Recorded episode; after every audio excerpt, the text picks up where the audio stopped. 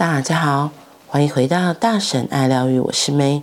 今天的爱、自由与单独，我们要继续来说第十章：性压抑是问题根源。表面上的事情受到压抑后，会深入到你的无意识里。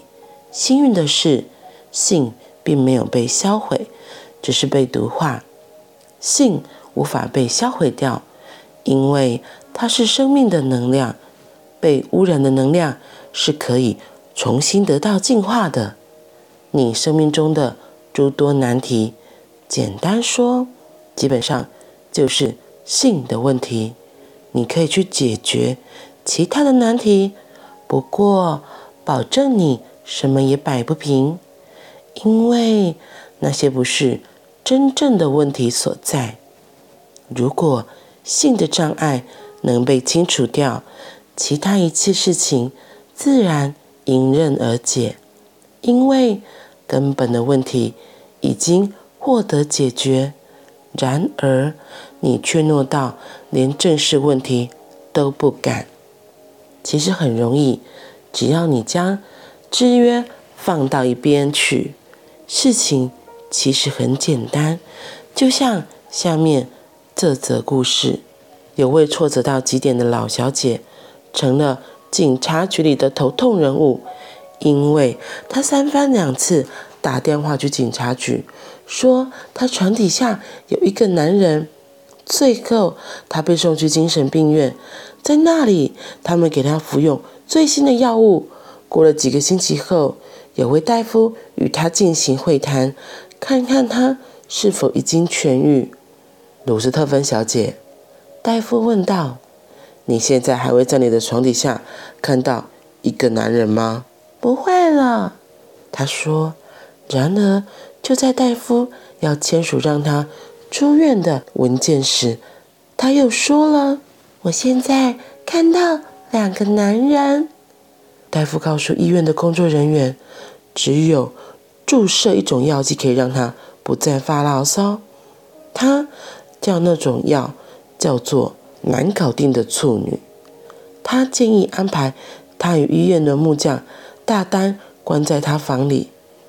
大丹被找来了，工作人员告诉他这个女人的问题，还有他会跟他被锁在房里一个小时的事。大丹听了说不必那么久的时间。于是，一群焦急的人聚在门外聆听房里的动静，他们听到。房里传来：“不，大丹，停下来！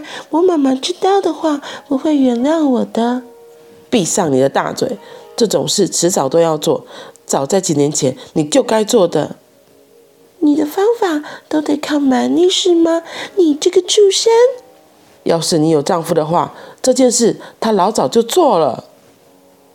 因为外面的工作人员再也等不下去了，他们。”破门冲进房里，我已经将他治好了。木匠说：“他把我治好了。”鲁斯特芬小姐说：“他将床脚给砍断了。”有时候，消除问题的方法其实很简单，你却一直去做，做一些无用的事情。这位木匠做得很对，只要把床脚切掉。他就没戏唱了。这下男人能躲在哪里？性几乎是你所有问题的根源。数千年的毒化之下，这也是不得不的结果。你需要沉静的净化自己，重新回到你的自由，重新找到你爱的自由，重新活出你的自由。于是。生命就不会是个难题，生命是一个奥秘、狂喜与祝福。今天的这个例子，难搞定的处女，她在她的床底下一直会看到有一个男人。我自己会觉得他不是只是单单的表面上写的那样，我觉得他有两层隐喻。第一个，他是很直接告诉我们，这个难搞定的处女。她因为是老小姐嘛，她这里用很可爱的说明，她是老小姐，所以在床底下一直看到有一个男人躲在她的床底下，以至于她会有很多的连吃最新的药都没有用，然后甚至被送进去医院治疗。没想到进去医院治疗之后，变从一个男人变成两个男人。最可爱的是这个医生说有一个很重要的特效药，那个药叫做难搞定的处女，所以呢，他就把医院的那个。木匠跟他关在一起，然后呢，他在他的面前直接把说会短躲在床底下，他直接把床的床脚都砍掉了，就没有办法躲啦。所以那个女生也说：“嗯，他把我治好了。”第一个，我觉得他就是真的是面对，直接面对问题。床底下可以藏人，是因为有床脚。好啦，那我现在直接把。床脚给锯掉，床脚被锯掉，你还有办法说床底下有男人吗？就没办法藏人了，因为就就没有床底嘛，就平的了嘛，所以这个问题就解决了。然后我自己会说，我觉得他还有另外一个隐喻，我觉得我们人很容易会胡思乱想，那这个胡思乱想就是造成问题的根源，因为这个所谓的老小姐。她没有伴侣嘛，所以她可能在床上会有其他的行为出现，来满足她的基本生理需求，以至于她会幻想出有一个男人出现来满足她这个需求。所以这个大丹，他和这个女人被关在房间的时候，他就说：“要是你有丈夫的话，这件事他老早就做了。要是你有丈夫的话。”对啊，这个就是两个隐，两个我会说她有第二个隐喻。还记得昨天那个例子吗？那个从来没有做爱过的女生，她在新婚之夜跟她发跟她的丈夫发生了亲密行为的时候，她才发现，哦，原来这是太享受的事情了。那这个老小姐因为没有伴侣来跟她做喜欢的事情嘛，所以她就自己想办法来满足自己。我觉得这这真的就是。人很原始的欲望，就像因为什么一些青少年他可能会打手枪之类的，有些女生也会自慰，因为这都是很基本的生理需求。这个老小姐她因为没有老公来满足她这件事情，她可能像她里面的对话，她也说到啊，你要这件事要要是让我妈妈知道的话，他不会原谅他的，所以。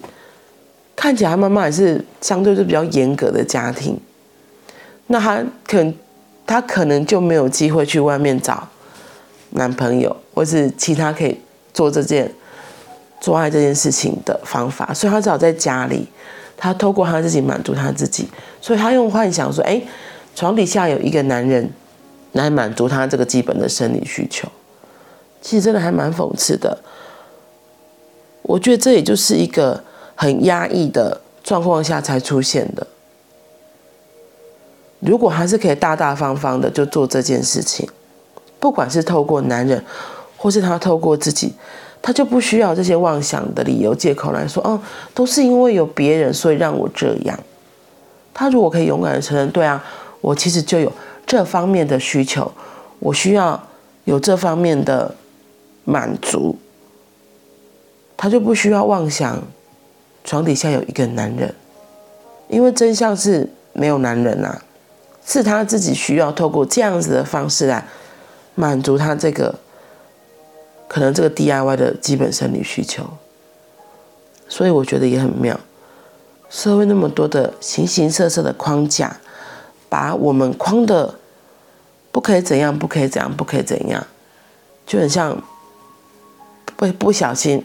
就很像砍断了我们的一些手或一些脚，或者绑上了我们一只手或一只脚，让我们行为受限，就无法尽情的展现自己、做自己、挥洒自己生命的色彩。这些才都是很重要的问题根源。所以今天傲娇到最后也是提醒我们，要我们能够自由的做自己。或许现在我们真的有很多社会的框架、社会的制约在。好消息是我们现在可以看见，我们是有机会可以再重新看见，把我们自己被捆绑起来的手或脚，一个一个慢慢的松开来，重新找回我们自己的自由，重新要回我们的自由，让我们可以重新找到爱的自由，重新活出。你的自由，于是生命就不会是个难题，生命是一个奥秘、狂喜与祝福。嗯，我觉得这真的很重要，很重要。也期望每个人在这趟生命的旅程中，不管你现在是刚刚开始，或者是上路一段时间了，都还是能够享有自由的权利。发挥自己生命的创意，为自己的画布涂上许多精彩的颜色。那明天开始就是端午假期了，在这里我也先祝福大家端午佳节愉快。那我们就先到这里喽，我们明天见，拜拜。